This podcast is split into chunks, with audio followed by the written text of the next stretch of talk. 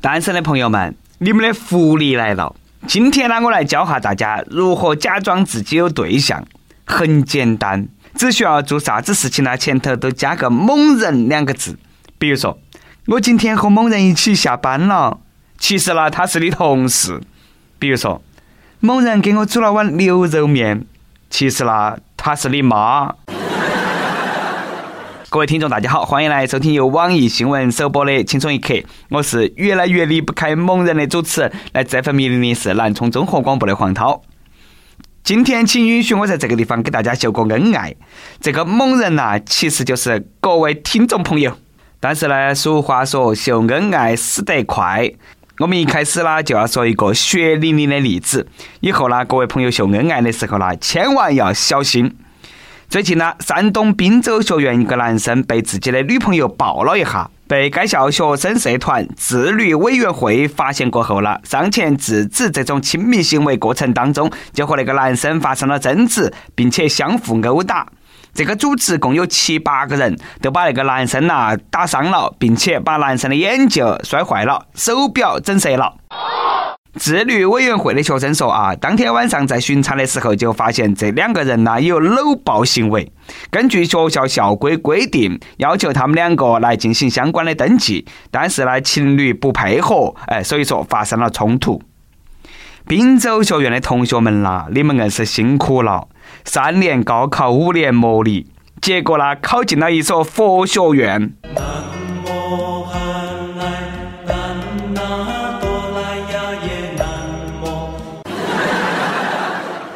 古装电视剧里头不都是那么演的吗？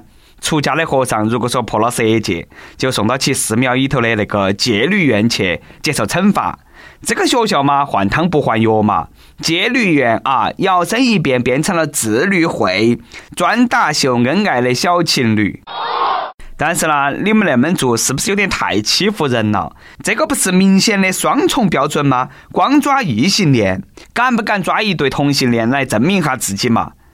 所以说啦，各位单身的男同胞们，上大学后千万莫交女朋友，交个男朋友一起来怼一下自律会这帮单身狗腿子。要我说，你们那个自律会的同学嘛，真的是有点过分了。如果说是出于维护校园形象啊，去禁止一些情侣影响到其他人的行为，其实呢，我们是支持的。毕竟呢，上学的时候也是被食堂里头那种相互喂饭秀恩爱啦，一路虐虐到毕业那种痛苦，单身狗都懂。唉，但是呢，大家毕竟是成年人，情侣之间抱哈有个啥子嘛？未必然做了啥子伤天害理的事情吗？俗话说啊，做事也莫做得太绝。你莫把别个逼急了，别个晚上出去开房，你们是不是还要去宾馆扫房嘛？你们有那个功夫去抓情侣，还不如管下现在某些女生。我强烈建议各大高校的自律会啊，再多抓一条行为，禁止女生穿短裙骑车。你们看哈嘛，现在啦那些学校头啊，那些骑车的姑娘们呐，一个手按到起裙子，一个手把到起自行车龙头，好危险嘛！要不然我读书的时候，哪么会撞到起树枝上嘛？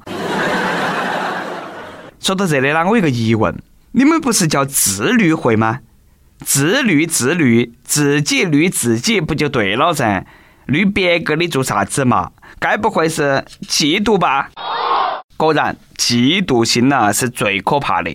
最近，贵阳的潘女士在自己服装店里头唱歌，结果呢遭同行的邻居冲进来打了一顿，导致颅脑损伤。打人这个女的说的是潘女士唱歌啦，唱得太难听了，别个唱歌要钱，她唱歌要命。据悉啦，当天潘女士卖出了一件衣服过后，很高兴，就唱起了一首《甜蜜蜜》。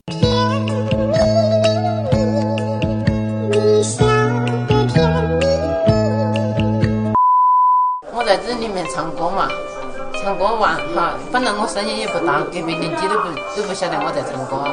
他把门一开，他就冲你过来就来打我。他就唱歌唱得很难听，有点有点大声。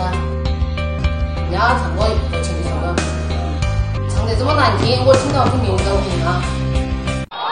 你这个话说得，别个唱歌不好听，你就该打别个。你长得难看是不是？哦，我们也该打你嘛。这个借口呢，我给你零分。同行是冤家，这个道理我都懂。肯定是别个唱歌那个大姐啦，她的生意比你好，你嫉妒别个才大打出手。但是呢，你采取那种武斗的方法去解决，实在是有点太不明智了。现在那些人呢，都那么了嘛，一言不合就动手，都不能够文明点吗？你说他唱歌要命，那你就不能够比他唱得更难听吗？我以前呢，也有一个喜欢唱歌的邻居，鬼哭狼嚎的，我实在没得办法，只能学了一首杀伤力比较强的歌，天天唱。结果后来呢，他搬起走了。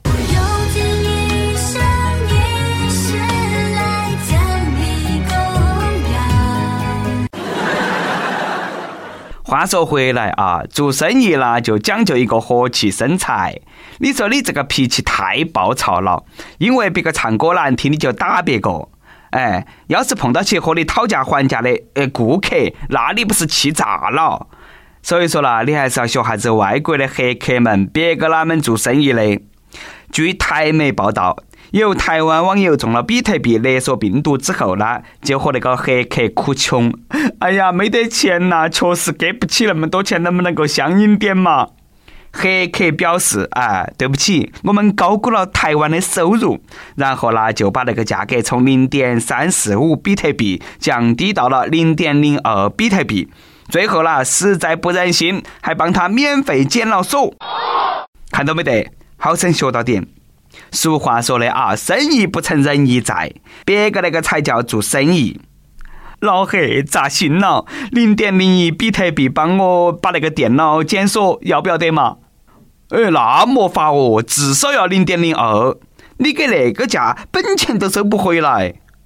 那那那我走了，我真的走了。哎，算了算了算了，你莫走莫走，零点零一就零点零一啊。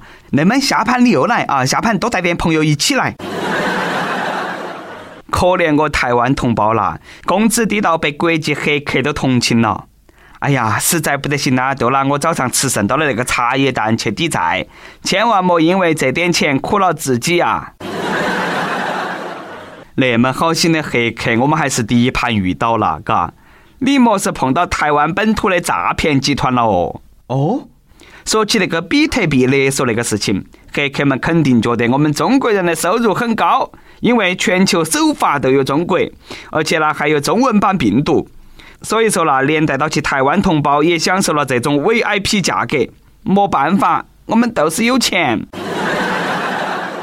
最近汇丰发布了一项调查报告，指出中国的八零后、九零后年轻人住房拥有率高达百分之七十，遥遥领先其他国家。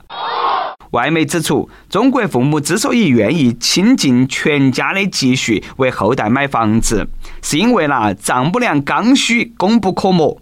中国父母普遍认为，能否让儿子拥有自己名下的住房，将成为婚姻竞争当中一个关键因素。俗话说：“女追男隔层纱，男追女隔车隔房隔他妈。”所以说，每日一问来了：你认为房子是婚姻的必备品吗？你能够接受一辈子租房吗？说句现实点的话啊，现在你要是三十多岁还没得房，你莫说丈母娘了，女的都不得张实你。但是呢，那个能怪丈母娘吗？不能，别个都是过来人，都是为了自己的女好。他女过好了，你们两口子哎也就过好了噻。不信你看下子你身边那些。很早都有丈母娘的，很早都买了房的，现在都赚了噻。所以说啦，你还是要感谢你丈母娘，是不是这个道理嘛？啊，都是。不得不说，现在的人呐，真的是越来越不容易满足了。亲戚朋友、同学同事之间呢，都相互攀比，一个字累。还想说一句啊，人比人气死人，人还是要为自己活着开心就好。相比之下，别个外国人就比较乐观了，嘎。最近呢，澳洲一个网友在中国偷喝了一款神秘的饮料过后，情绪失控，说的是澳大利亚寻宝了，以前我喝的都是什么鬼？再喝一口饮料，哎呀妈呀，就像塑料瓶里装了一个仙境一样。你们能够猜到他喝的是啥子神秘的饮料吗？我都不给你说，他喝的是娃哈哈。这个老外啦，一个娃哈哈都把你整成那个样子了，你有没得出血嘛？我看他啦，硬是没吃过辣条，没喝过旺仔牛奶。据说啊，在外国人口中有一个传说，一次性吃完十包中国辣条就能够把你送上天堂。反正我是不敢试，说不定呢，还真的把我送上天堂啊！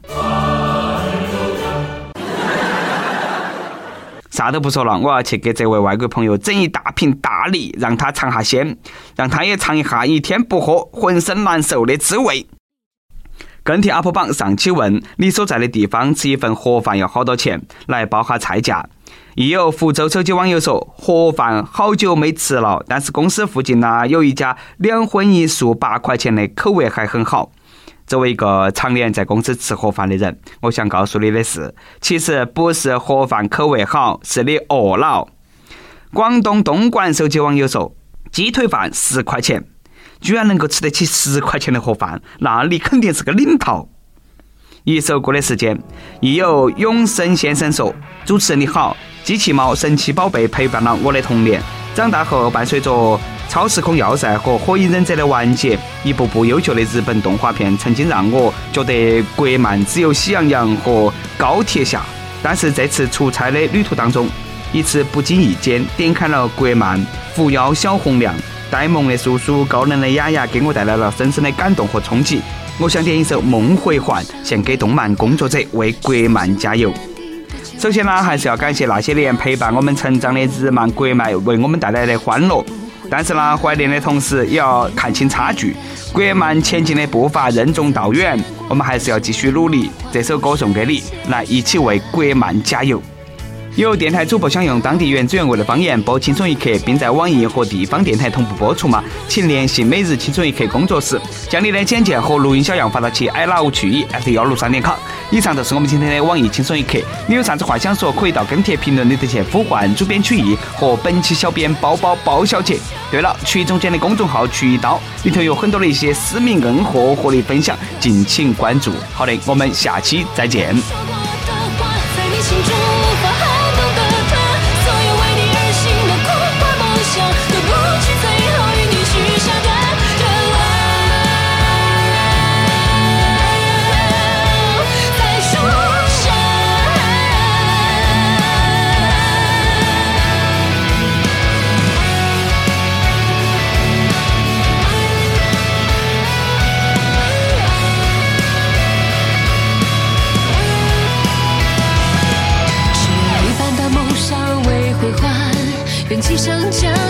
心头填满一条殊途，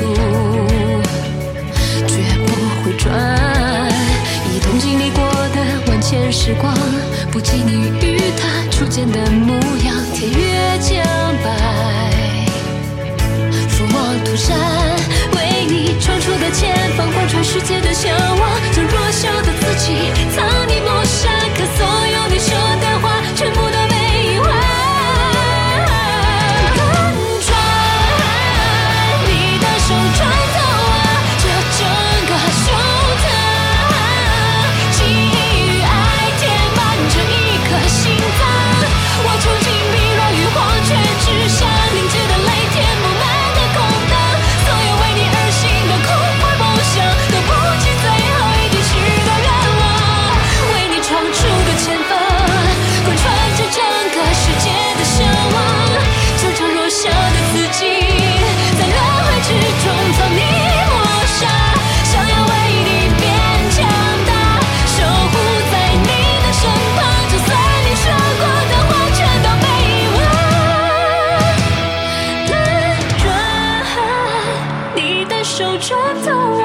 这整个胸